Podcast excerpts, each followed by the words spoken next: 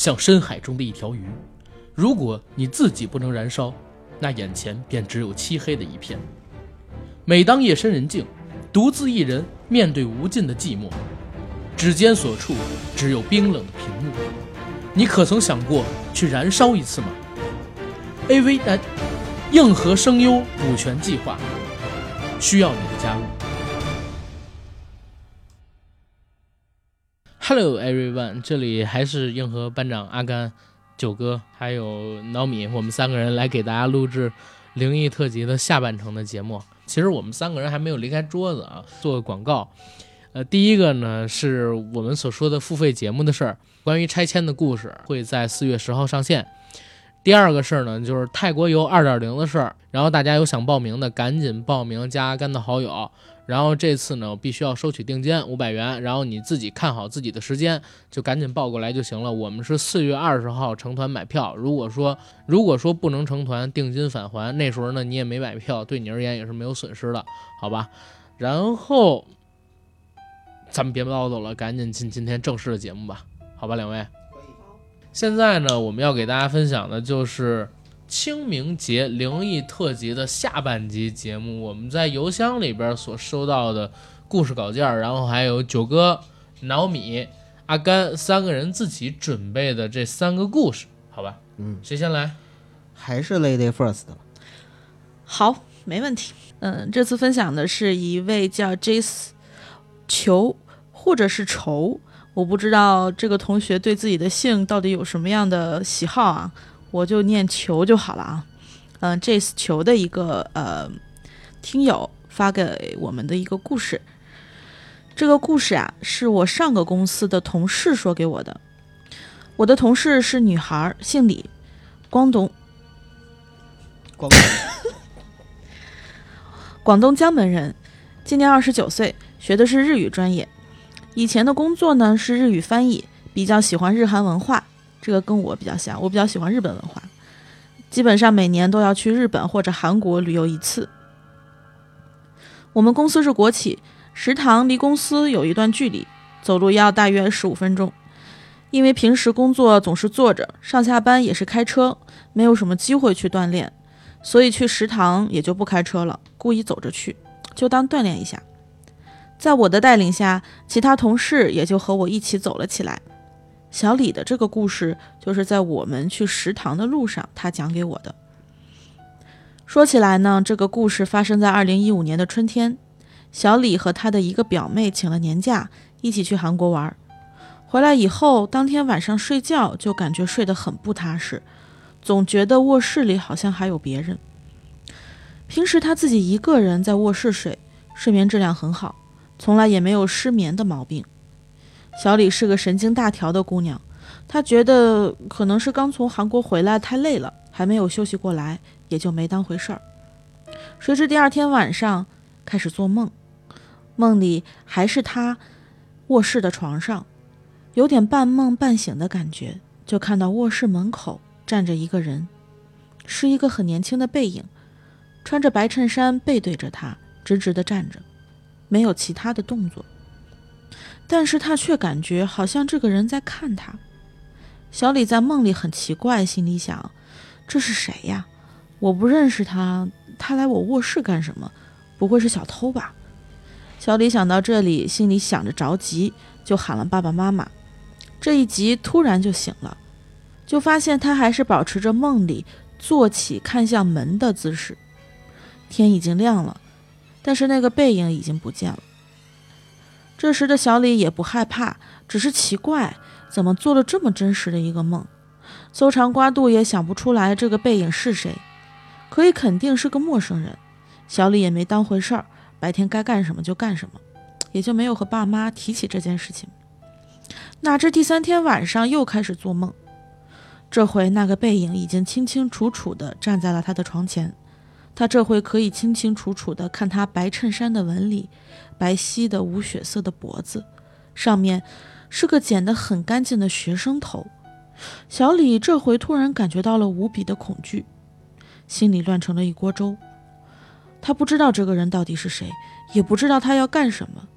这个背影就直直地站在他的床头，背对着他，好像眼睛盯着他一样。他感觉自己身体和手脚都被定住了一样，一动也不能动，嘴里口干舌燥，想喊却发不出声音。他挣扎着想要自己能够活动起来，但是他越害怕，越是眼睛直直地盯着那个背影。他更害怕的是，那个背影突然转过来，给他一个他无法接受的脸。也不知道就这样僵持了多久，小丽觉得可能过了有一年这么漫长。突然间，他就醒了，感觉他自己还在梦里半起的那个姿势。天已经大亮，床头的背影已经消失了。这回小李手脚能动了，他大声哭喊叫他的爸妈。爸妈过来卧室，吓了一跳，只见小李满脸泪水，头发像过了电一样都立了起来。小李连哭带喊的把这两天做梦的经过说给他爸妈听，爸妈听也是一头雾水。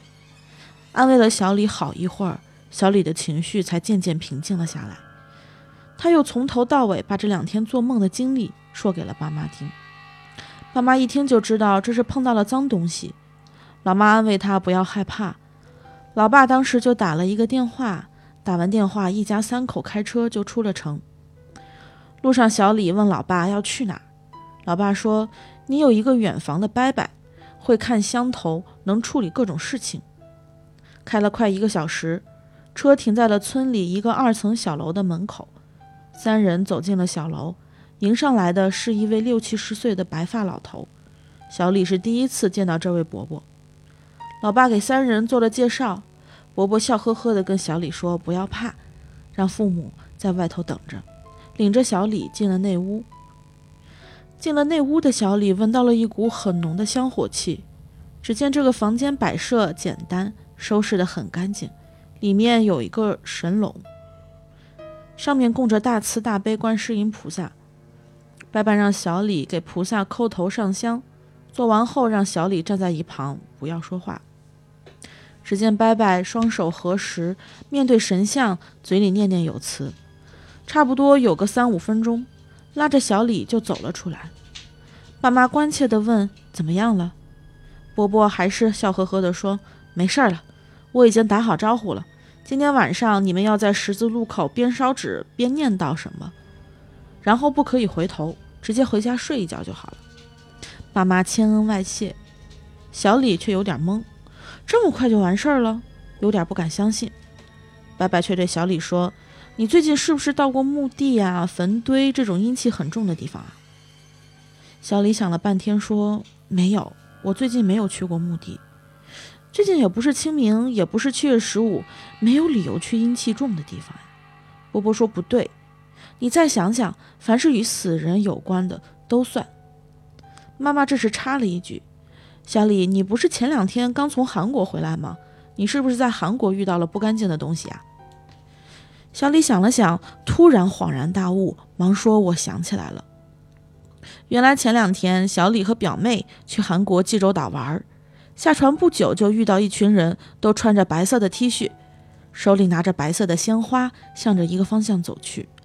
小李和表妹都觉得好奇，也正好是顺路，就跟着这群人一起走了起来。走了没多远，之前这群人就到了一个广场的中心，中间一个照片墙上面的整齐贴着许多大大的黑白照片。他们把花放到相片下，神情肃穆，有的轻声低泣。有的则是默默的流泪。小李和表妹对视了一眼，想起这天原来是二零一四年四月十六日韩国世越号沉船事故的一周年。此情此景，两人的心情也沉重起来，不自觉地对照片墙拜了起来。小李抬起头，不经意就看见对面的相片上是一个典型韩国男生干净而又英俊的脸，特别像韩国的明星李明镐。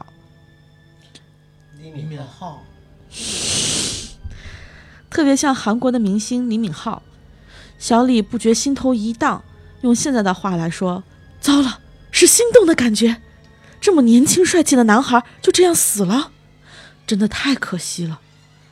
小李马上拉着表妹，指着相片，小声对他说：“快看快看，这个男生多帅啊！”表妹也小声叫起来：“是啊是啊，真的好像李敏镐啊！”说完，两人又向这个照片拜了一拜，也没做过多停留就走了。一路上，两人还长吁短叹，感慨世事无常。这么年轻帅气的小伙，也是无比惋惜啊。不过没一会儿，两人开始了吃吃逛逛的节奏，这件小插曲也就渐渐淡忘了。两人在济州岛玩了两天，倒也没出什么别的事情。只不过晚上睡觉时，小李总是睡不踏实，在外地宾馆睡觉有点水土不服也是正常的。谁知回国没两天，就发生这样的事情。拜拜听完事情的经过，笑呵呵地说：“孩子啊，以后看到遗像、墓碑之类的地方，最好都要绕着走。女孩子本来体质就弱，阴气也重，最容易招惹不干净的东西。但是这个事情是你先动的心思，那边才找上你来，还好处理得早。要是再过七天，处理起来就麻烦了。”小李听完，满脸通红。连忙感谢拜拜，爸妈也千恩万谢。小李最后对我说：“经历这件事情以后，他自己的胆子变小了，恐怖片也不敢看了。对于死亡和未知的世界，更多的是怀有敬畏。”这个中间插了一个让人觉得很奇怪的一幕啊，好帅啊！这个样，这个本来韩国的应该拍成偶像剧，然后结果拍成了一个恐怖片儿。对，是吗？我我的关注点反正跟你们不一样，嗯，我就关注这个所谓的这个驱灵啊，就是分析他这个事儿，这上面就是你们有遇到过就是算命先生吗？有遇到过有有有见过算命先生或者有算过命吗？我没有，结婚前肯定是要算八字的，但是是吗？对，我没有。肯定要算八字合不合嘛，嗯是这个样子。就是嗯，我曾经见过算命先生，然后也请算命先生算过命。然后算命先生在我看来分两种，一种是灵的，一种是骗的。灵的呢，就是不用你说，全都告诉你，然后什么东西说的都倍儿准。骗的呢，反而是像这个故事里边那种，就是说你再仔细想想，你好好想想是不是？就比如说九哥，你最近一周或者说最近两周，有没有什么接触过有关于死人的东西？有吗没？有吧？不是，你正经的想，啊正经的想有还是没有？正经的想，没有。有，你再好好想想，绝对有。不知道啊。不是，一般而言啊，就是算命的，或者说就类似于这种先生，他想去想最近半个月、一个月之内有没有接触个有没有接触过跟死人有关的东西。你第一反应，如果说你们家刚有人去世，或者说怎么样，你肯定说有。如果说当时没有的话，很多东西想不起来。你说没有啊？他说你再好好想想，肯定有。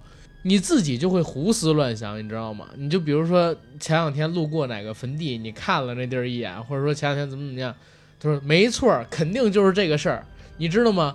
那个坟地里边啊，有人跟上你了，跟着你呢，所以你最近走背字儿，最近运气不顺，航运不好，他肯定是跟你这么说。嗯，就是真灵的那种，他会把事情说的特别的细，你不用告知他。但是哎，骗的那种，就是你再好好想想，是不是有这种事儿？他上来就先问你，你最近是不是遇到了什么小人？然后你说没，这是小人怎么？你要是真有人得罪你，或者说你看谁真不顺眼，你肯定说对对对对对，说的很灵。你要是说开始的时候没想起的是谁，他说你再好好想想，肯定有跟你作祟的小人，这人跟你不对付是吧？就在公司里边儿，然后然后你就想吧，肯定是我我妈就这么被骗过，其实、嗯苏格拉底曾经说过啊，说那个一个人的知识都在他的大脑里，对呀、你只需要提问就可以把它勾出来全都勾出来。啊。啊，就像小的时候，我妈跟我经常讲说，儿子，你知道吗？就是我给你算过命，人家算命先生说，你这儿子要管好了，肯定能成大事儿；你儿子要管不好，就是个祸害。这不车轱辘我说这个，我说这这这话 不是正谁管？好了不是个能做大事儿的人，谁管不好不是个他妈的，就是嗯祸祸害呢，对吧？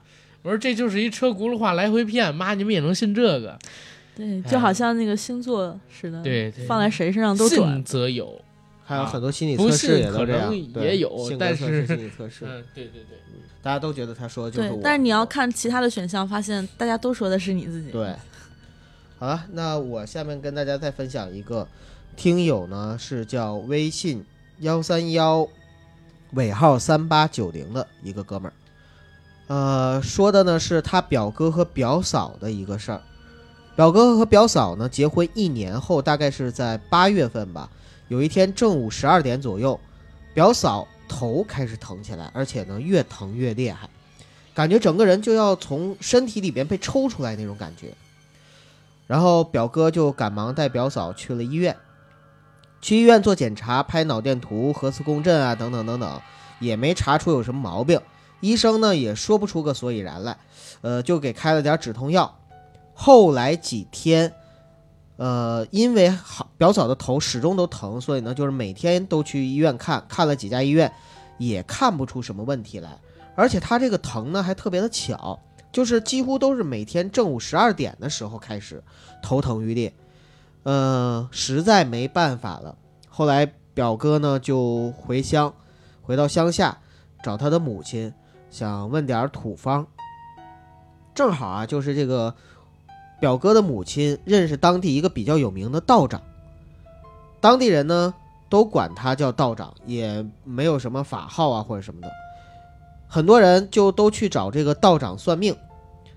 表哥的母亲知道道长呢祖上，呃，曾经跟自己家呢有交情，所以呢就带着表哥还有表嫂去找这个道长，跟这个道长说了一下这个最近的情况。道长仔仔细细地端详了表嫂一番，看了一段时间，然后道长皱着眉头说：“你这个情况比较复杂，我也帮不了你。”这表哥一家听了之后，就。脸色沉了下来，表嫂眼睛也红了。不过表哥还好，因为表哥本身呢对这东西呢是将信将疑的，本身也没有抱太大的期望。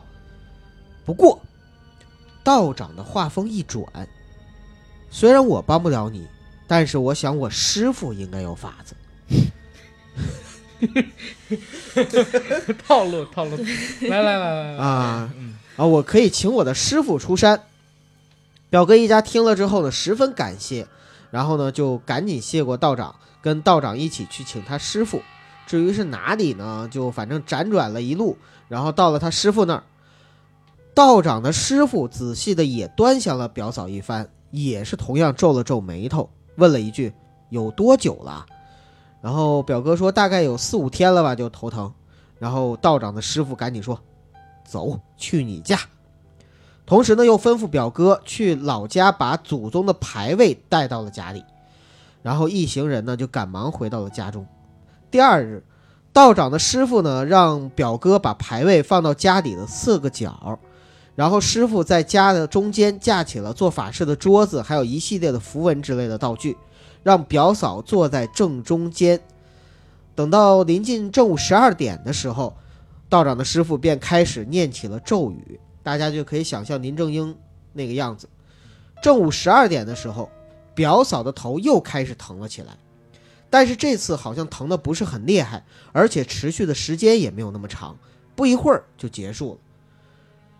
之后又过了两天，每天都是正午十二点的时候做法，表嫂呢也没有像之前那么疼了。到了第三天的时候，表嫂的头却异常的疼痛，好像整个身体都不是自己的了。道长的师傅也变得有些紧张，直到过了好一会儿，表嫂才慢慢的缓了下来。这个时候，道长的师傅跟表哥他们一家说：“好了，已经结束了，不会再来了。”表哥一家呢一头雾水，这几天到底发生了什么？为什么表嫂的头会疼？为什么要把祖宗牌位带到家里？于是道长的师傅就对他们一一的解释，说。大概在天津那个地方啊，哪个县里边，有一个和表嫂同名同姓、同日同月同日生的一个姑娘，出了车祸，危在旦夕。姑娘家里人呢，为了让这个姑娘活，便找人同样也做了法事，类似降头，就是让一堆小鬼来取表嫂的命，来抵这个姑娘的命。小鬼儿呢是喜阴不喜阳的，应该在夜间出行。但是那个师傅说，呃，正午十二点是一一天之中阳气最旺的时候，但是过了正午十二点，就是阳气由阳转阴的时候，阴气开始冒头，阳气呢也最弱，所以此时呢，小鬼就出来活动，到家中呢来拉扯表嫂，取其性命。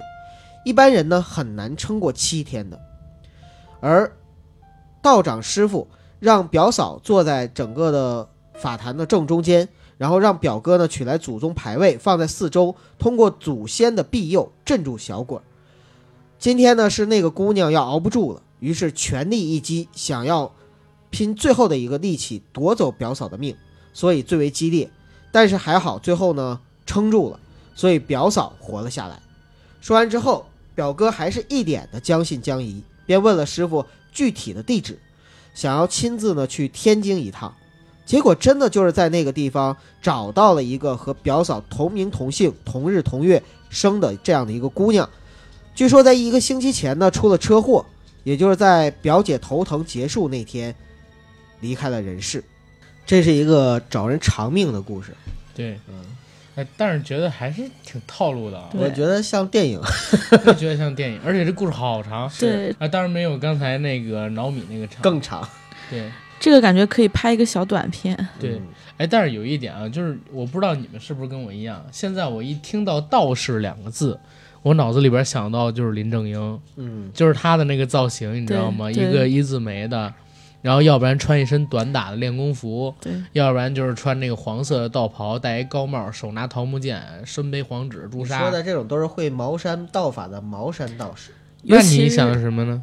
我想的就是李连杰，然后穿着一身哎呀张三丰，刀光剑影不是我们派。你你跳的刚才那个是夏威夷的草裙舞，因 为我在吃鸡里学 对呀、的。对呀、你 这不是不是太极？吗啊，对，海草也不是这么跳像，一株海草，海草是这样，一只手，然后这啊一只手，僵对尸对我们说是就是在那个刺激战场。行了，咱们这么跳，他们也看不见。哎呀，这这到底做的是不是这个灵异特辑呢？哎呀，你很尴尬。灵异中间带着搞笑，对对，哎放松一。下心情。这样的事情有也也有遇到过的，哎，其实这种事情我觉得在乡下好常见，好常见，啊上身儿对是吧？就是有人找这个替死鬼，然后架在你身上。哎，尤其是是黑龙江东北，不是特别信那个黄大仙儿什么的吗？不应该说是五仙儿，就保家仙儿，嗯保家仙儿对对是对对那个红呃什么狐黄皮柳灰嗯嗯狐是狐狸，狐狸，黄大仙儿，呃皮是什么呢？呃不胡胡黄白柳灰，呃白是什么？黄黄是黄皮子，然后白是蛇，然后灰，灰是鼠，哦柳是刺猬好像，灰是鼠，狐黄白柳灰。对。嗯，呃我也不知道我说的对不对，反正差不多吧。但不是说说每个村子都会有那么一个跳大神儿的，呃然后帮忙解决相应的问题。满教，其实东北东北那地方，或者说北方的山北方的农村，信萨满教的还是有的。嗯，对不是那个咱们去年参与那小寡妇成家记，嗯，北方就是对。北方一片苍茫，对对对，现在叫这名儿。呃，就是根据有一部分的真实故事是是导演呃蔡荣杰自己，然后去找到。老家人自己的故事。哦，他们家就在河北、东北、内蒙古三地交界对，啊、他在那三个地儿交界的一个地方。然后他们这人说话的口音也很奇怪，很逗，对。然后讲的就是一个萨满的故事，那个挺好玩的。呃，大家有机会可以去看一看那个电影。对，在爱奇艺上可以看一下。叫什么？北方一片苍茫茫，原名叫《小寡妇成仙记》，是第十二届 FIRST 领展的最佳影片，应该是哎第十二届还是第十一届，我我忘记了。。呃，然后当时呢，这片子要上就被删减了很多，嗯，因为它里边有讲一些民俗萨满之类的东西甚至西。包括结局也改了。嗯，嗯对，结局也改了，然后结局本来应该是很惨烈、很惨烈的，但是最后变成了一个相对温和的一个结局。然后里边很多就是直接说这就是萨满，这就是神迹这样的事儿，就变成了引指，是吧？就是说，哎呀，这好像是，或者说可能是，没有明着指这种事儿了。哦，嗯，那接下来的故事呢，是阿甘给大家读一读，但是因为写的比较短啊，我就跟下边另外一个故事一起都读了。第一个故事呢是严西晴所写的，在我刚大学毕业的时候，去石家庄打工，因为寂寞，每天下班呢都泡在网吧。晚上十点多、十一点多才回出租屋睡觉。在一个夜晚，外面下着大雨，我一个女孩打着雨伞从网吧往回走，路上的灯也不是很亮，心里边呢也就有点紧张。好不容易走到出租屋的时候，我脖子和肩膀夹着雨伞，两手去开挂锁。就在这时候，后脖子上凉凉的，感觉有人往我脖子上吹气。刚开始呢，我以为是风，但后来想到脖子后夹着雨伞，有风也应该是吹在腿上啊，而不是后脖子上。反应过来，吓得我是哇哇大叫，痛哭流涕，赶紧进屋，反锁上门，躲在被子里边哆嗦。可奇怪的是，不止我脖子上被人吹凉气，还有就是我从白马寺请的一个观音吊坠也出现问题了。以前这个观音吊坠是白玉的那种晶莹剔透，而经历了这个事儿，我偶然间发现，这吊坠呢不再是晶莹剔透的白玉，而是从里到外泛着一种脏，不是戴的时间长而且不清洗的脏，就是从玉的纹理里面翻出来的脏。这件事儿呢，困扰了我很多年。有的朋友说我的白玉观音给我挡了一次灾，我也不知道是真是假。只是每当想起来往后脖子吹凉气的那种恐怖和自己浮想联翩的妖魔鬼怪，都能再吓一次自己。啊，这是咱们的一个听友所说的故事。哎呦，我有一个疑问点，哎，说一个女孩儿啊，每天下班泡在网吧，十点到十一点才回家，这个其实不是很安全啊。就是我们是非常不建议啊这样的情况呢继续发生 啊，能早回家尽量早回家。其实反过来想也挺心疼他，对呀就是多孤独，然多孤后没有。没有朋友，对，也没有家人，挺挺不容易的哎，但是他也说这是很多年前的事儿了。啊，走出来了哈，已经走出来了嗯对已经不是这样的状态了，嗯，对对对，但是也要说明啊，就是呃，还是啊，保护自己，注意自己的人身安全。没错，别说遇到这样的事儿啊，这样的事儿其实还算是好事儿呢，对吧？没发生什么不好的东西。对。啊，多找一个陌生的人陪陪自己，哎，不是，多找一个熟悉的人，熟悉的人，熟悉的人陪陪自己，最起码也要心疼自己的人对吧？多听听我们的节目，然后跟阿甘多聊聊天。阿甘还是很欢迎小姑娘的，对对对嗯，对对，小姑娘、小姐姐都可以。对啊，好，第二个故事呢，是一个叫做大思的听友写了一段他亲身经历的恐惧事件。二零零六年的冬天，他上高三，因为是艺术生，所以来到沈阳的某个大学附近进修了一段时间的美术培训，就近住在了这所大学对外租赁的那种宿舍里，是那种最正常不过的大学生宿舍楼。一层的房间对外租赁，楼上呢住的就是平常的大学在校生。虽然是对外租赁，但是记忆里好像只有几间房是有人住的，而我住进来还是托的老师的关系。（括号）现在想想，可能正是因为托了老师的关系，所以给我安排的这个房子啊，没有什么在校生，租的人也比较少。重点来说，我住的这间宿舍是进宿舍楼的偏里面的一间，走廊里是声控灯，因为特别暗，所以二十四小时都开着，有声音就亮一会儿。宿舍是标准的四人间，进屋就是过道两边就是床位，上铺是床，下铺是书桌的那种。寝室其他三个人是刚毕业不想找工作的大学生。借口就是要自学一年，准备明年考研。但三人基本晚上都天天去网吧通宵，白天睡觉，所以其实到了晚上，宿舍里边基本只有我自个儿一个人。那时候智能手机还没有普及，再来我只是一个高中生，用手机只有打电话的功能。晚上无聊，我就听宿舍里边的一部收音机解闷儿。宿舍楼十点半锁大门，我听到十一点基本上也就睡觉了。开始几天都是听听歌什么的，后来突然调到了一个午夜鬼故事的节目。节目很短，故事都是那种一两句一两句就能结束的鬼故事啊对，啊细思极恐那种。哦，明白明白，但是每天都播也很厉害啊啊，让人越想越害怕的那种。清楚的记得一个鬼故事是夜里两口子骑摩托车回家，丈夫感觉妻子摸他的脸，然后突然发现妻子的双手其实正在搂着自己。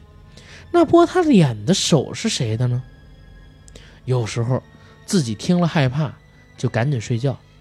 可后来有一天，我怎么也搜不到这个节目了，无聊的我就闭灯进被窝睡觉了。可奇怪的事，就这么发生了。因为宿舍门上啊有个小窗户，用报纸给这窗户贴上了，省得透光。走廊的声控灯呢，就布置在我的宿舍门口，所以灯光可以隐隐约约地透进来一会儿，平时亮几秒就灭了。再加上这层本就没什么人住，所以十一点以后基本就安静下来，再也不会亮。可今晚门口的灯一直亮着。一开始我在被窝里还没在意，合计是有人洗漱、走动什么的亮着很正常。但是我突然感觉到哪里不对劲，就是整个宿舍特别的安静，根本没有一点声音。没有声控灯，应该一会儿就灭了呀。而且这灯特别亮，透过窗户和报纸，把屋里照的根本没有睡意。我的床位呢，就在门口。我还是头对着门口躺着，吓得我把身子对着墙，不敢看门口发生了什么，然后用被子把自己的头都蒙上了，偷瞄了一眼手机，十一点零五。没一会儿，就感觉更吓人的事情发生了，好像有什么东西就站在我的门外，因为我察觉到透进来的光变少了，有类似影子似的东西投进了我的屋子里。我整个人都硬了，浑身吓出了冷汗，这感觉在这辈子里边都没有经历过。感觉那个东西离我是越来越近，就站在我的床边，好像一直在盯着我。我在被窝里边啊，吓得是一动不动，只能用手指按一下手机。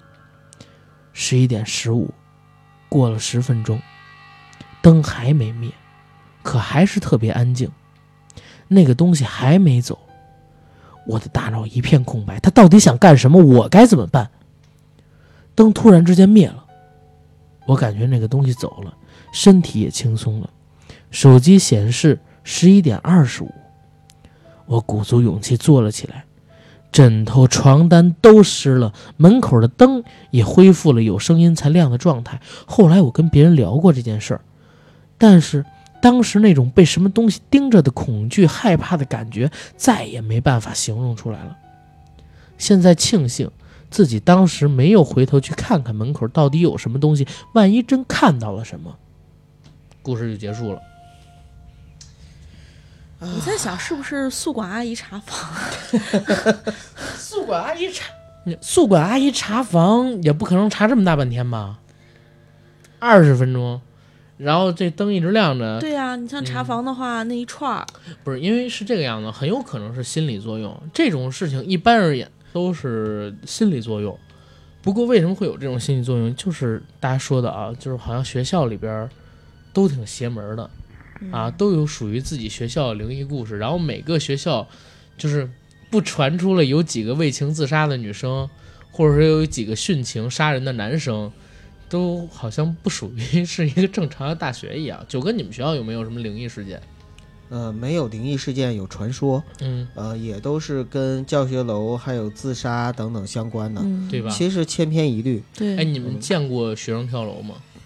没有，但是呃，我们那届届有学生跳楼，嗯、然后跳楼了之后呢，本来啊，就是我们学校那个时候刚修了一栋实验大楼，特别。怎么说呢？特别欧式，然后呢，上面有那个天台，我在上面呢，就是跟小姑娘约会啊什么的，很方便。然后结果呢，就是因为那个你是个姐们儿跳楼了，跳楼了之后，然后那个整个天台锁上了，以后就再也没上去过。是吧？在那骂这谁呀？谁谁来对谁到了，非得在那儿跳楼，这讨厌 讨厌，毁掉我的记忆，对吧？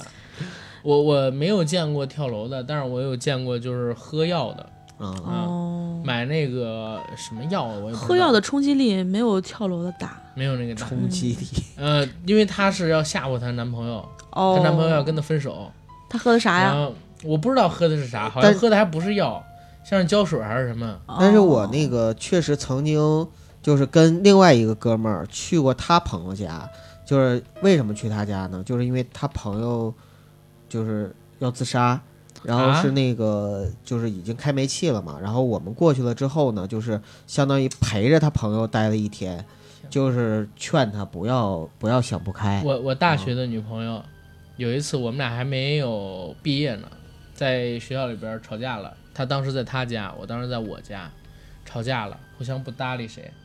然后你知道吗？他给我当时的微信发那种就是拿东西拉自己胳膊的那种照片儿，嗯，把我给吓到了，我就 跪着给人道歉去，知道吗？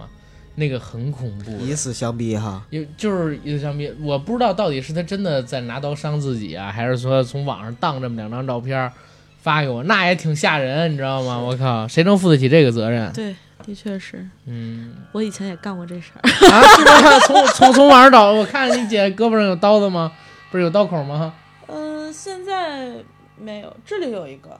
哎呀真拉，我跟你讲，真是真拉，女生真的能干出这种事儿来啊！我靠，我我那是我高中不懂事儿的时候，其实就是可能每个人心态不一样吧，就是作为一种要挟，有的时候我自己啊，我自己我得这么说，我很看不上我自己。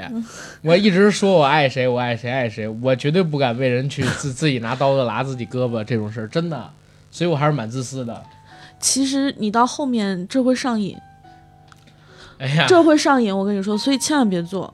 就是我我说的所谓的上瘾是，有第一次就有第二次。对，有第一次就有第二次，而且后面后面会变成一种想法。你一旦压力大的时候，然后一旦压力越来越大的时候，你就会想去做这个，所以就特别不好。失手弄狠点了，就真的没有下一次。我就是失手了，然后然后那啊，这是大概缝了五针吧。缝了五针。我自己傻了吧唧，那不是因为你你哦，你拉的是虎口这块儿是吗？啊，千万、不是，千万不要拉虎口这块儿，我跟你我知道讲，这块儿是筋啊，你这手不是筋，啊这块儿是毛细血管最多的地方，所以出血出的特别的多。啊。那次我都傻掉了，其实就只是呃高考的时候压力比较大嘛。我要在你身上写一个惨字，是吧？你说这？哎，就是我们我们上学，咱们俩应该同龄。我们上学的时候，有段时间男生男生特别喜欢用烟头啊，烫烫烟花，烫烫成烫出自己喜欢女友的名字，烟花嘛，对。但是那个多傻逼，你闻一个不行吗？就觉得特别难看，你知道吗？嗯然后当时啊，说说回正题，当时我是高考压力特别大，然后就想自己划一下自己，但是家里就没刀了，你知道吧？然后我就想自就随便买一个水果刀，结果没想到一划闹大玩大了，你知道一吗？划成名，一滑就唰就开始往外流，而且流的都是紫色的血。哗，真的我跟你讲讲，我当时心里面就唰一下，然后然后我想完了坏了，这这下玩大了，然后没办法，我男朋友，我当时男朋友说你咋了？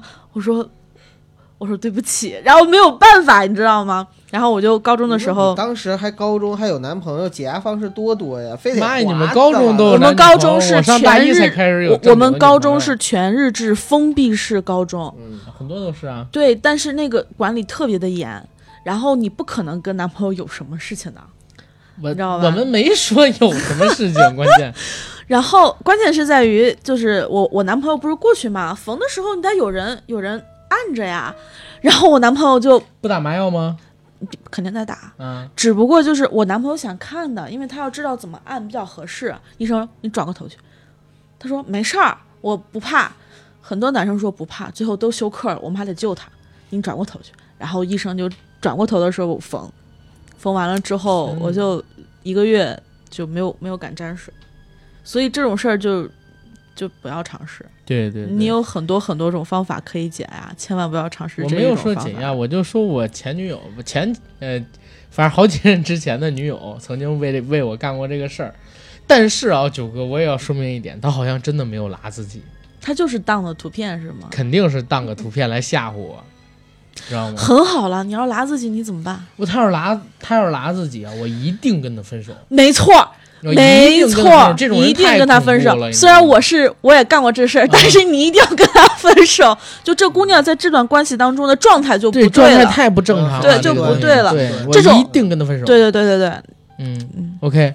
然后九哥，不是，该是那个 Nomi 了。嗯，下面我分享的是 Leon 的一个故事。嗯，我是来自揭阳的董天佑，当然原名不叫董天佑，这只是对外用的这个名字。关于这个名字也是一件趣事，这里就不细说了，就进入我的故事吧。嗯，他的故事是以一个日记的形式来来来来呈现的啊。嗯，我是一名大二的学生，家境一般，却总爱往外出。我可以算是非常业余的旅行家，所以有些行为总在危险边缘。比如我去年寒假只身一人前往昆明，并结识当地驴友，一起偷渡了越南。这个能说吗？这个不能说。嗯，没事。而今年我的计划是去厦门。其实揭阳到厦门买张七十多的高铁就能过去了，但我偏要骑单车，而且是骑 ofo 过去。一月二十五日出发。由于揭阳极少有 ofo，我前往外婆所在的汕头，在一个桥洞从大量堆砌的 ofo 中挑出了一辆。一开始那叫一个兴奋，听着假面骑士的音乐，从白天骑到黑夜，不知疲倦。第一晚就成功跨省到达福建的诏安县，这里十分热闹，还有不少刚夜休完的学生们，莫名的亲切。另外，诏安的男孩女孩特别好看。在间旅馆住了一晚上，这一晚上十分诡异，居然没有人 往房间塞小卡片，小卡片这种呃这确实很诡异啊，非常诡异，非常诡异，非常诡异。对对，太诡异了，居然没有人塞。哎我去住，你知道吗？我去住从那个长沙，非常非常非常好的酒店，一千几一晚，居然晚上我都发现了大概十几二十张小卡片，他居然还说没有。你还嗯说那个酒店，我们家每天都会被塞一张小卡片，家都会被对塞哎我们家会被塞一张。好吧，回头我也要搬这儿来住。然后你接着来说，这一晚十分诡异，居然没有人往房间塞小卡片，而且没有忽悠我住走廊尽头的房间。这一夜平静的太诡异了，这一夜平静难道不是好事儿吗？一月二十六日，今天起来就十分酸痛，尤其是屁股，折腾到十二点才出发。这一天骑得特别的慢，人也显得疲惫。耳中的广播正播放着黑水的香港十大奇案。黄昏，手机导航十分奇葩。带我穿过两人宽的小桥和小巷，我坐在车上，身靠着小巷的墙休息。今天越骑人越少，心态不像昨天。突然感觉自己耳边有人朝我吹气，我警觉扭头看，墙上有个铁窗，房屋里看不太清，但能明显听到一个小孩在窃笑。我说了下，自己马上走。我想把水喝完就走，抬头喝水时，耳朵又被吹了气。这次的气息湿气十分重，我也恼了，平白无故来捉弄我。我把空瓶从铁窗扔进去，嚣张地说了句：“来追我呀！”这时里面灯亮了，是那种泛黄光的老式白炽灯。我瞄了一眼，扭头就跑，就这一眼，看到窗内有张遗像，总觉得像中老人，像中老人。像中老人，总觉得相中老人是斜着眼睛看我，惊得我骑得比计划中的更快，把那看不见阳光的小象甩在了身后。到达了小镇，十块钱买了三斤圣女果，不停地边走边吃，压压惊，心里已经有所畏惧，加上听完了硬核，脑子里把杀人之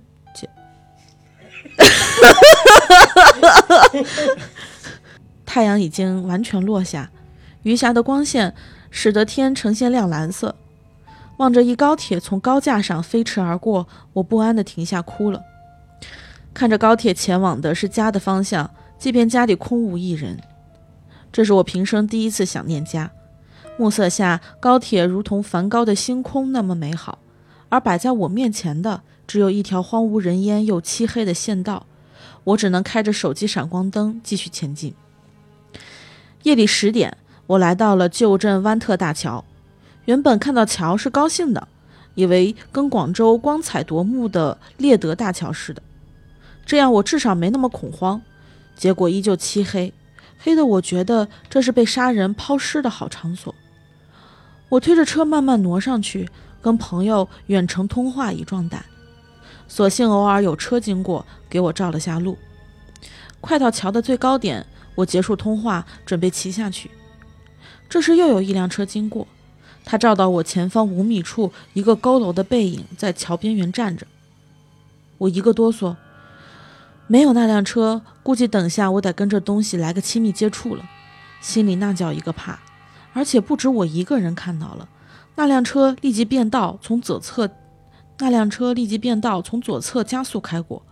而我由于有防备，把耳机音乐开到了最大，骑到左侧飞速，骑到左侧飞速冲下桥。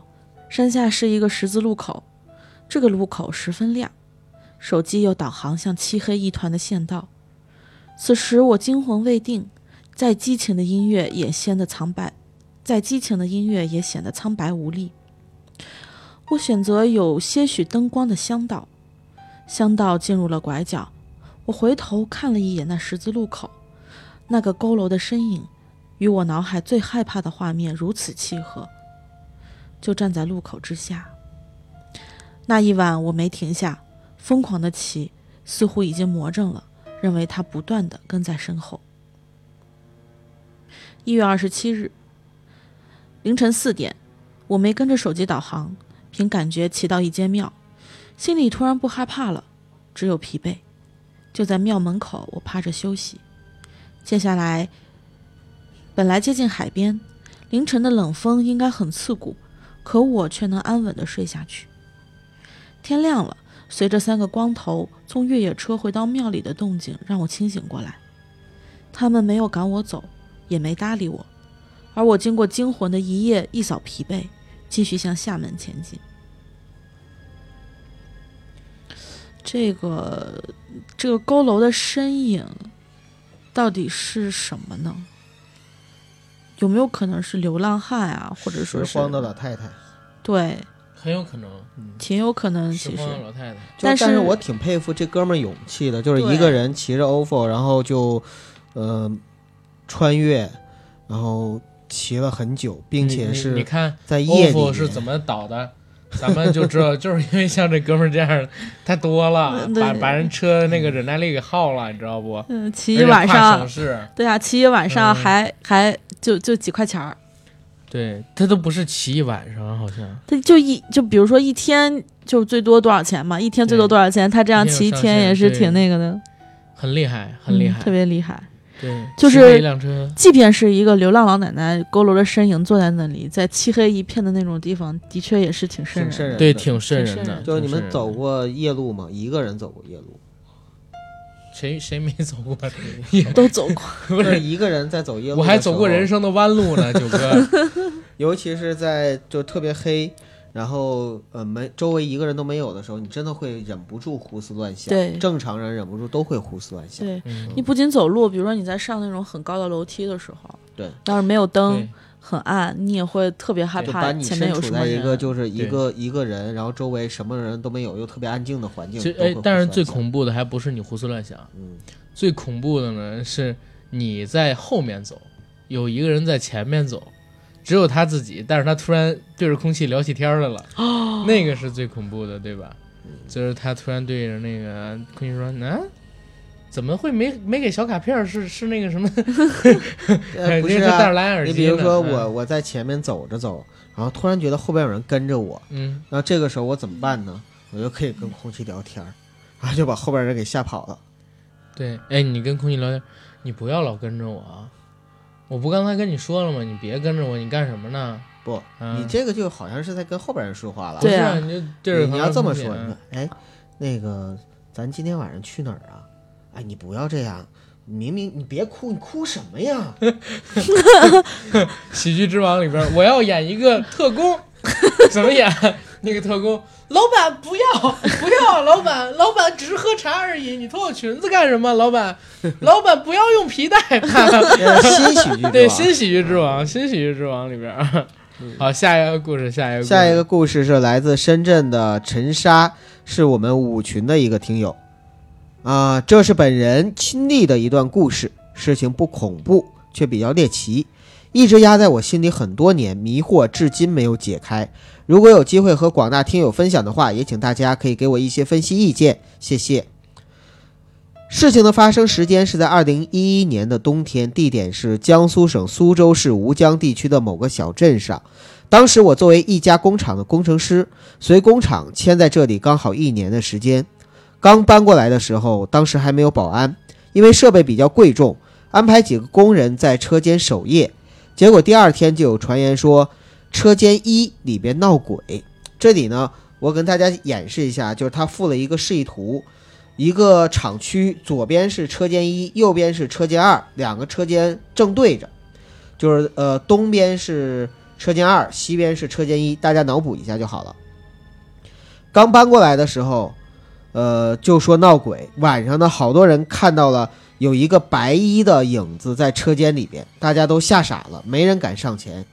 这事儿呢闹得挺厉害。第二天呢，就没人敢守夜了。老板请了符纸贴在了车间，后来又联系了风水师来看风水。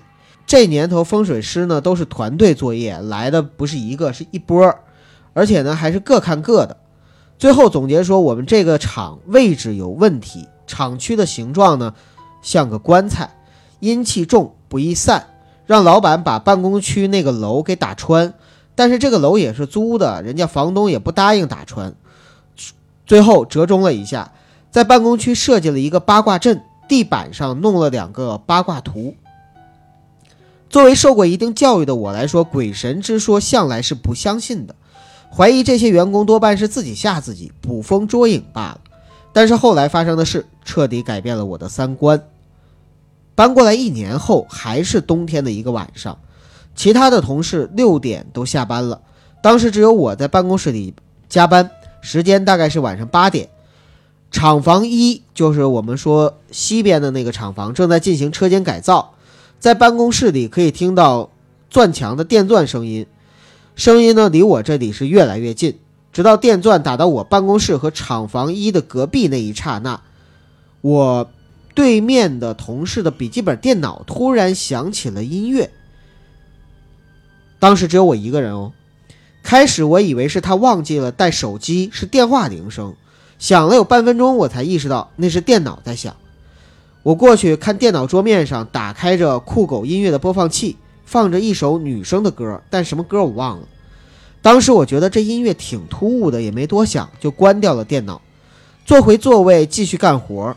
有那么两分钟，慢慢感觉不对呀、刚才播放的音乐，如果是因为网络缓冲到现在，我用网络却很流畅啊。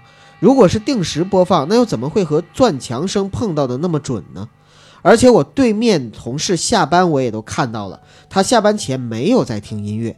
思来想去，总觉得怎么样也解释不通，我就走到厂房一那里去看看装修的情况。工人说就差这面墙，打完眼儿就好了。我呢又回到办公室，但是我怎么看这面墙，怎么觉得不得劲儿，越想越后怕。当时决定不干活了，找个人多的地方，网吧过今晚。结果第二天我问同事，他昨天听歌了吗？得到否定的回答。我沉默了，想了想，还是不和同事说这个事儿了，徒增他人烦恼，而且他们也未必信。呃，这事儿过去之后，几乎每年的冬天吧，都会有奇怪的事情发生。先是有一年，有夜班女生去厂房一的卫生间上厕所，结果出来后呢，脸上莫名多了几个红手印儿，当事人却没有痛感。还有一年的夜班，厂房一的一个工人离开车间半天没回来，领班呢后来在办公区找到了他，人完全是没有意识的，在太极图上面跳舞，一直跳到昏倒。当天晚上让司机送到医院，醒来后却只记得从厂房一出来，眼前一黑，就什么都不知道了。奇怪的事情就这样接二连三的发生，大家都传这里以前曾经是坟地，村民改造成厂房往外租，厂房的位置有问题，等等等等。呃，这些从前的，如果这些传闻在从前我是嗤之以鼻的，但是结合我自己的自身经历，我对灵异的事情更多的是敬而远之。也许这个世界上就有那么一种物质，是我们看不见摸不着，却与我们共存的呢？谁说和我们共存都一定会被我们自己所发现呢？呃，话说这个厂尾声也是一个传奇。有一年，厂房二着了一场大火，就是厂房一对面的那个，在东边的那个。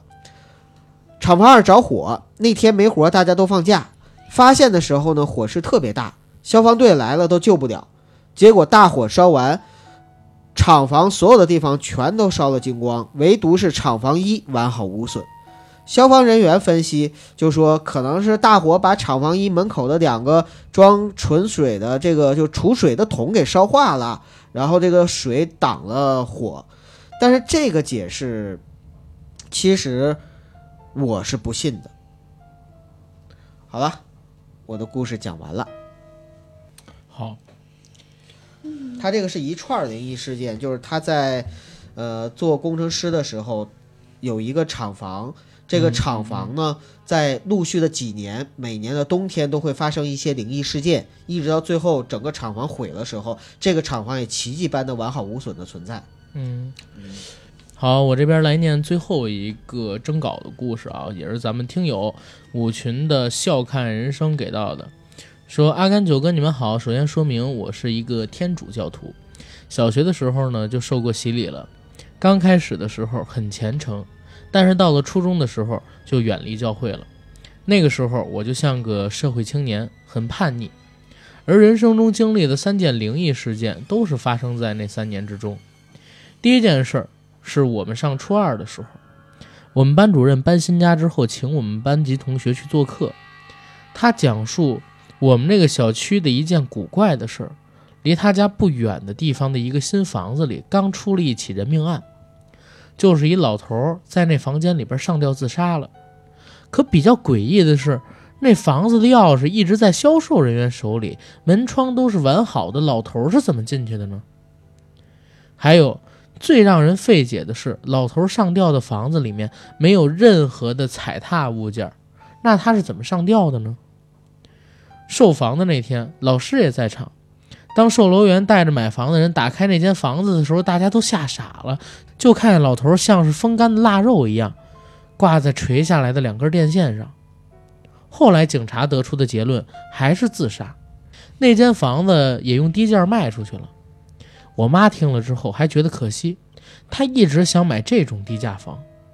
两位主播，你们要是遇到这种低价房，会买吗？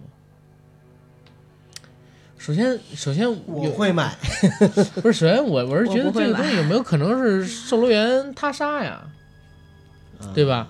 因为如果说钥匙一直都在售楼员手里，而且没有任何就是踩踏的东西能蹬着的东西，老头很有可能让人给挂上去的，先勒死再挂上去也有可能啊，对吧？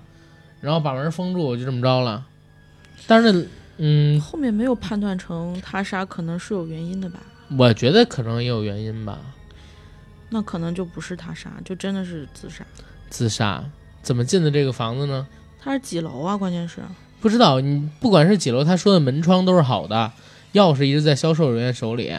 然后呢，这个楼里边是没有能够踩的东西的，没有能够踩的东西。然后他吊的两根电线上边，他是怎么踩什么自自己上吊的呢？他不可能是爬的从电线的这一头爬到中间，然后把绳子挂上，再把自己脑袋挂那个歪脖子树上面吧？这个反而是比较邪性的。对呀、然后接着来他，嗯，我我插一句啊，但是在就是真实的，就是那个刑事案件里边，比这更诡异的还有，就那种密室杀人，真的有。嗯，你知道什么吗我知道，我之前曾经看过一个密室杀人案，就是他是真实案件？是真实案件，就是在那个房子里边死掉的那个人，然后警察、刑警怎么分析，就是当时详细的讲了这个布局啊，就是这个密室里边那个小仓房里边怎么样都不应该有第三个人，啊，不是第二个人，然后怎么样都不应该，就是他在里边把自己反锁并且死掉。但是后来呢，还是破案了。具体怎么破案的，我就不揭秘了。反正就是最后解释还是能解释得通的。就就事实上是，总之我看所有的这种故事，给我的印象就是：第一，没有想不到，只有你做不到；第二是天网恢恢，疏而不漏，最后总是能够被发现，就是总是能够被。这个世界上不存在完美的犯罪。对，好，那南京 那个碎尸案是吗？那个回头咱们再说啊，啊。然后他写的第二个故事，也许你们觉得我刚才说的老头那不是灵异事件，但接下来可是真真正正发生在我身上的。我初中的时候啊，喜欢租碟看电影，但是因为我家里没 DVD，所以总是要到同学家里边去凑着看，一看就是一宿。那一天呢，我们租了三张影碟：成龙的《神话》、甄子丹的《杀破狼》和林正英的《僵尸先生》。我记得我们看到僵尸先生的时候，看到林正英去墓地给人起棺迁葬的时候，我的哥们儿就说他祖坟也起棺迁葬过。然后他家请的风水先生也说，之前的墓地啊被人动过手脚之类的话。正在议论的时候，突然停电了。当时觉得没什么，因为天黑了，我和我的哥们儿就到小卖铺里边去买蜡烛。回到家的时候呢，点了蜡烛，我俩又聊了一会儿。后来，我哥们儿呢有点困，就去了一趟厕所。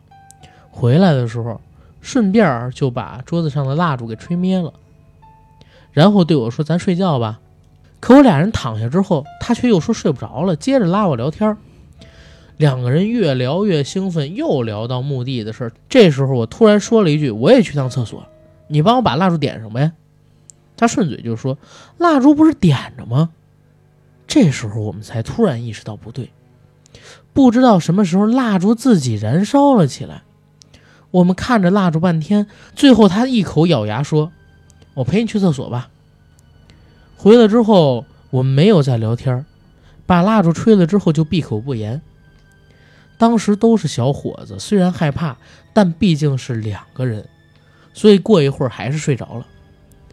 但是第二天上学之后，我有些后怕。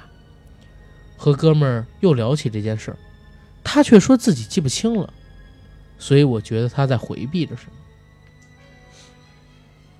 也许当时就没吹灭，嗯，有可能。我觉得这当然是很大。也许当时蜡烛就没吹灭。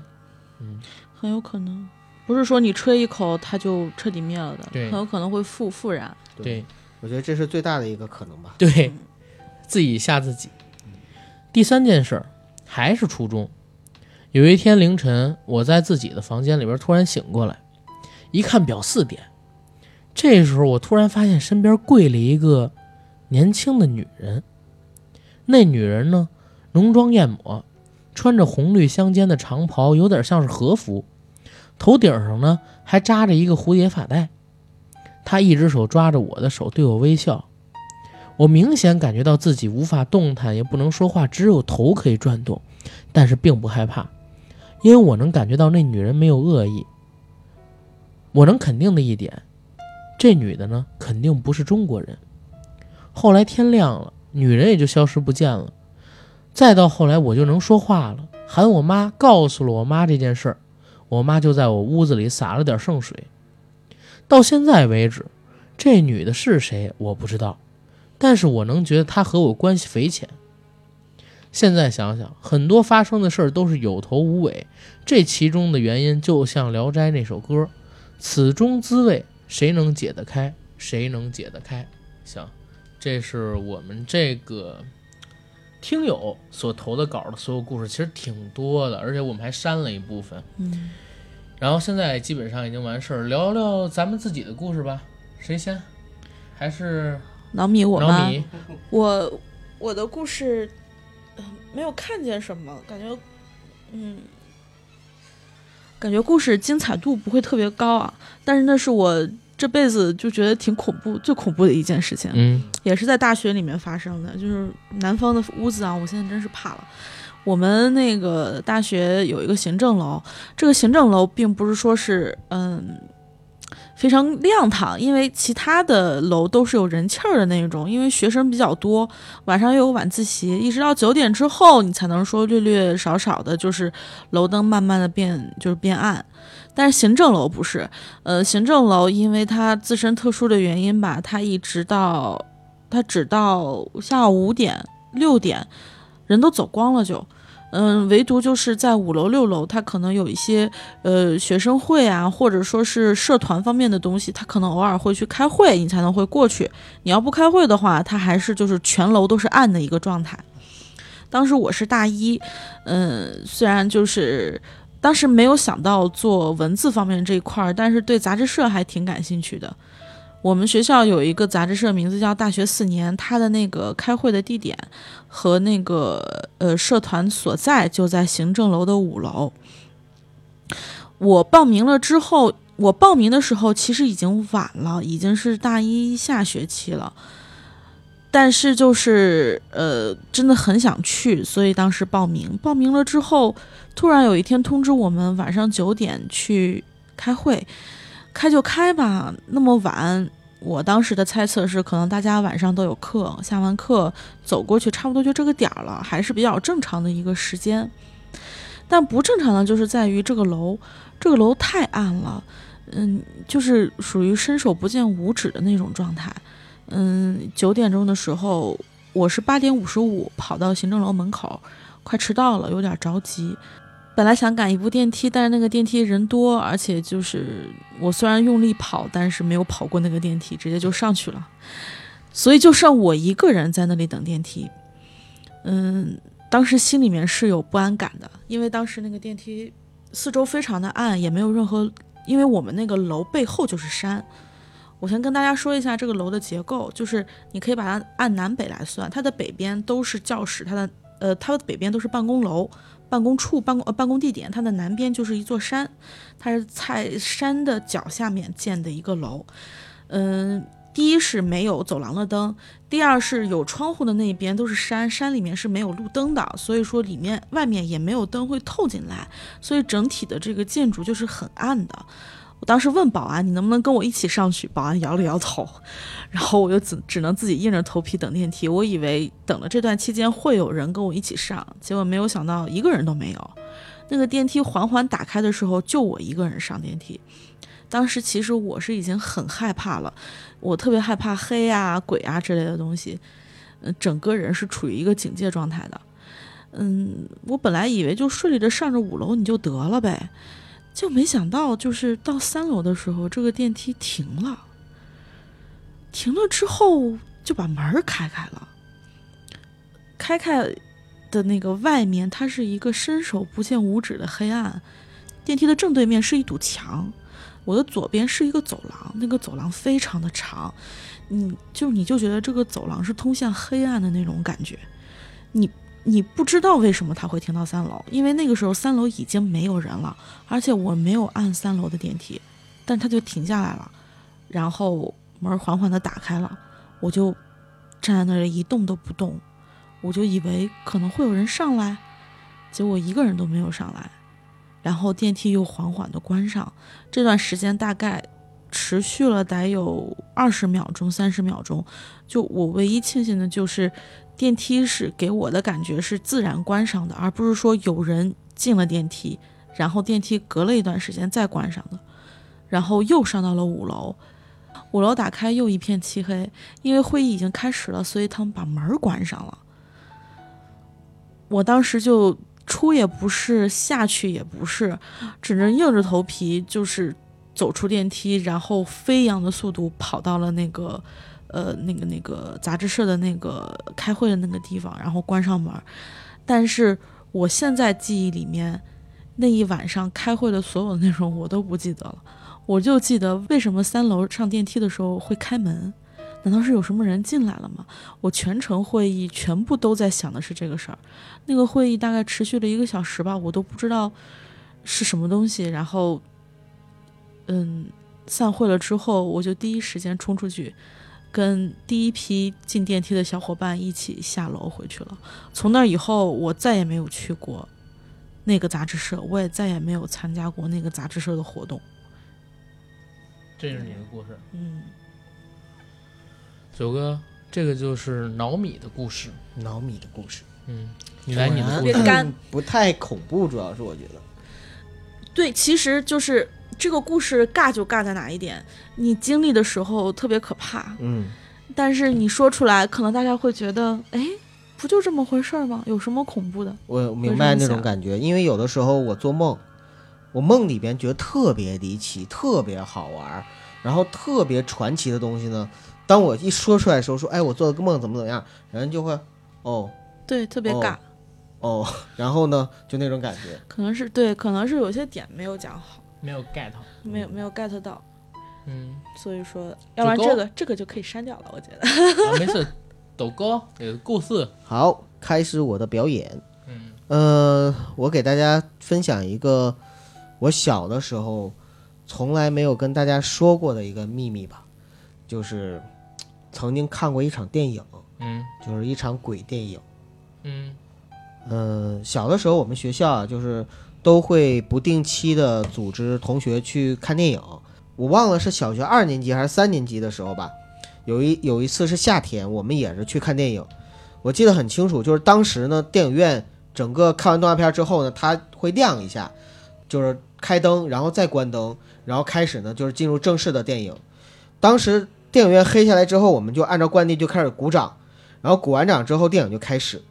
但是我看那个电影的时候是一个很奇怪的电影，就是它不像以前的电影那样，就是有一个字幕啊、音乐啊什么的出来，包括就电影名字，而是呢就没有片头、没有字幕，就是一个男的站在一个漆黑的背景前，然后开始呢就给我们表演魔术，然后表演魔术，我当时就觉得情节具体的有有些记不清了哈，就有点像做梦，只记得几个情节，比如说这个男的眼睛特别大。而且一笑起来的时候，那个嘴能咧的，就是感觉比正常人要咧的更更靠近耳根那种，然后能露出牙。你其中有一个电影情节是他被三个男的扔到了一个大坑里边，就是他变的魔术不满意，然后那个别有三个男的就把他扔到了大大坑里，然后扔到大坑里之后呢，就往里面灌水泥，就就这种情节我就看，然后就呆呆看，就越看心里面越越恐怖，越看心里面越恐怖。但是，就当时说不上来，就有点像做梦那种感觉。等到电影结束之后呢，就散场了，散场了，然后我们就一起往回走。我们以前看电影的时候呢，都是这样，就是呃要回到学校，然后统一在就是统一回到学校之后再散。呃，有的时候呢，我们往回走的时候，比如我们看的是武侠片儿，那武侠片看完之后回去的时候，小伙伴就开始开始就群魔乱舞了，就就模仿那个。模仿那个就什么李连杰或者是成龙那种，就哈哈哈就开始打。然后如果是看枪战片的话，就开始就噗噗噗啪啪啪就那种。然后结果就那天我们回去的时候啊，就是大家都很安静，然后我就看其他的人，就一个个眼睛红红的，就好像都哭过的那种感觉，然后情绪都特别不高。然后我就说你们怎么了？就就都哭了。然后就是。我们一一帮小伙伴吧，就跟我一起同行的，就我同桌就说说你没哭吗？都哭了呀。我说没哭啊，我就觉得挺害怕的。他说害怕，你不觉得很感人吗？我我说感人吗？他说多感人呢，大家都哭了，怎么聊都聊不到一起去。然后等回家的时候呢，因为我跟我表姐是同一个班的啊，堂姐就是我们俩是一个班的，然后我们就一起往回走。回走的时候我就跟她聊，我说姐，今天看的。到底是什么电影啊？为什么我没看到片头字幕？他说你没看到吗？妈妈再爱我一次啊！妈妈再爱我一次啊！然后当时我就想，妈妈再爱我一次，杨慧娟那个是那个吗？是是就是怎么就是我因为我不知道，就是小的时候，我小的时候是在九十年代初，就那个时候根本就不知道那个就是妈妈再爱我一次是什么电影，就也不知道世上只有妈妈好，就这个这个来源。所以我我我就想，妈妈再爱我一次里边，就我看电影里哪有妈呀，哪有感人的地方啊？就不知道，一直到很多年之后，当我知道妈妈再爱我一次到底是一个什么电影，而我那天看的根本就不是那个电影的时候，我才我才不知道该怎么样去去描述了。就是我那天到底看了一场什么样的电影？对，相当于别人，你跟别人都在看同一场电影。但是你帮我分看的是析分析。别的，对，会不会你是不是你是不是想错了，记忆错乱？记忆混乱是一个可能，还有一个可能就是会不会是当时那个我跟这个电影院的磁场，某些磁场产生了共鸣。但是因为怎么说你也说不通啊。对，所以这就是最看过一场鬼电影。对 那也就是说，其实，在当时那个状态里边，你跟你身边人看到的完全不是同样的东西，对。但是你身边的人没有发现你的异常。我我看电影就是很安静看啊，我平时看电影也是很安静，而且不跟别人交流，所以我我直到电影院散了，然后我也不知道就是说到底是他们看的时候是什么状态，因为我就很认真的盯着电影屏幕去看。明白，没事儿。然后来来说我的故事吧。好，我的故事其实不是故事啊，我的故事是一部电影。大家熟悉阿甘的都知道，阿甘胆儿小，不看恐怖故事，不看恐怖电影。嗯但是这片子呢，其实是在去年的时候吧，一八年的几月份我忘了，当时是陪人看的啊。现在呢，反正我来给大家讲一下这个故事吧。其实就是黄秋生主演的，然后邱礼涛导的，一七年四月份上的电影《失眠》。嗯然后这个故事为什么我觉得有意思呢？因为他讲了一个我特别好奇的东西，就是失眠状态下所引发的人的这种呃特殊反应，或者说是恐怖反应。以前不是有一个实验嘛，就是传说的实验啊，后来证明好像是假的，说是在俄罗斯还是在呃，说是在前苏联还是在什么地方，有一个科学家在一个监狱里边关了十几二十个犯人，然后给这群犯人呢注射了一种气体，让这些犯人睡不着觉。不能睡觉的前两天还是比较正常的，从第三天开始就有点不对劲了。三天啊，三天三夜啊，彻夜闭不上眼睛，就有点不对劲了，开始有点精神恍惚的状态，提不起来精神。可到了第五天，所有人的精神变得异常的亢奋，然后到了第六天、第七天的时候，就开始出现了呃人发疯，然后互相咬食、啃生肉、啃人的生肉，然后这样的情况。到了第十天的时候，这个人咬自己，然后把自己身上的肉一块一块的咬下来，发出那种像恶鬼一样的那种恐怖的叫声。到了第十四天、第十五天，然后这个实验才最终终止。这个东西还挺多的，网上还有流传的这什么有关于这个实验的一些照片，后当然后来都证实是假的啊。不过呢，这个所谓的失眠实验炒的也是沸沸扬扬。然后这部电影实际上就是拿了这个所谓的失眠实验做幌子，然后做了一个类似的故事吧，或者说概念跟这个有重叠的一部分的故事。主演是黄秋生，讲的是啥？就是在这个电影的一开场，嗯，是有一家人，这一家人里边呢有一大哥，这大哥已经很久都睡不着觉了。嗯然后大哥这边精神状态很不正常，眼睛是那个有很深的一个黑眼圈，开始追着家里边人吃，追着家里边人咬。然后镜头再一转呢，就是这个黄秋生，讲这黄秋生的家史。黄秋生呢，他是一个一个教授，一个老师，但是他有一个问题是在于哪儿？他老是能见着鬼，而且这鬼不是说什么鬼他都能看见，他只能看到一个鬼。是一个脸上有有疤、阴阳眼的一个女鬼，经常会起床的时候就看见她，上厕所的时候看见她，然后吃饭的时候看见他，看电视的时候看见他。这鬼经常会跟着自己，所以他已经就是见怪不怪了。这鬼是谁呢？为什么又跟着他呢？就要从他爸说起。黄秋生的爸是香港当地的一个所谓的叫翻译官。当时在日军侵华的时候，给日军做过翻译官，然后因为这样，因为自己会点日语嘛，所以呢，跟那个日本官员的关系还可以。当时的村子里边呢，有一个道士家庭，这个家庭里边有俩女孩，然后大女儿呢是有阴阳眼，然后二女儿呢就是还比较貌美，大女儿就用头发挡住了半边脸，显得也比较貌美。被这个大佐抓了之后，皇军抓了之后啊，皇军，不是被鬼子抓了之后，然后进行了惨无人道的迫害。怎么迫害呢？就是在迫害之前，先让这个黄秋生的爹过来找，说你想要哪个，你必须得挑一个，挑完一个这人嫁给你，剩下一个人我们轮番享用。然后黄秋生的爹呢选了妹妹，选了妹妹，剩了姐姐给那个大佐。然后姐姐呢是一个有这个阴阳眼的，因为这个脸又吓到大佐，大佐好像还没玩弄，好像是我我记不太清了。当时我看的不是很敢看，扔给下边人去玩弄，弄完了之后呢，还给杀死了。这个大姐就一直记恨，为什么黄秋生的爸选的是妹妹，选的不是我啊？就诅咒黄秋生的爸。最后诅咒成什么样呢？诅咒他爸发疯，睡不着觉，所以黄秋生的爸就失眠。嗯，失眠，然后到十几天、二十几天的时候，把这个他的妹妹，这个姐姐的妹妹给打死了。他被下了降头，类似于，然后把他妹妹给打死了，然后拿着菜刀去找那个皇军的大佐。黄秋生演的特别好，演的特别特别好，你知道吗？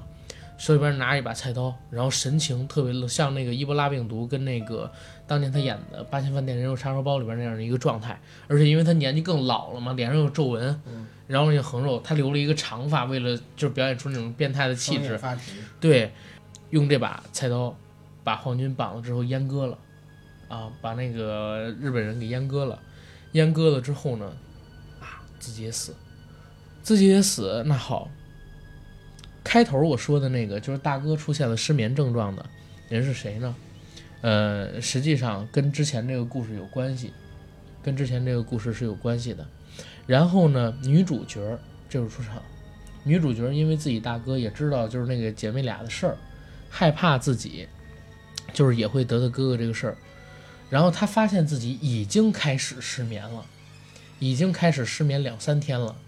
因为这个黄秋生演的人呢，他是一教授，就在研究有关于失眠这一块的东西，他就来求黄秋生。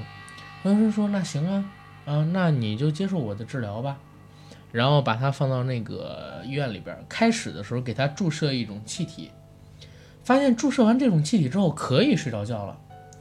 但是呢，这个女的并不知道一点，就是黄秋生不是经常能看到一个女的吗？那个女的实际上就是死的双胞胎的那个姐姐。嗯，然后。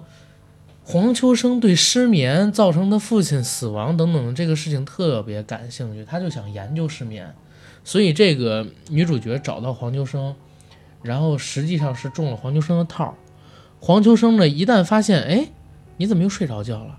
又故意给他停药，然后呢，让他不睡觉，最终发现，到了第七天、第八天的时候，这个女人开始啃食自己的胳膊。然后没过多久，黄秋生也开始失眠了，知道吗？就是这这样一个故事。其实我对失眠这个事儿特好奇，为什么？因为我最近这两天在失眠，天天晚上三四点钟才能睡着觉，然后早晨七八点钟就醒。嗯，啊，也不知道是为什么，晚上就是睡不着。昨天晚上算是我强制性让自己，呃，十二点钟开始睡吧，然后我也得十二点半将近一点才能睡，早晨八九点钟起了。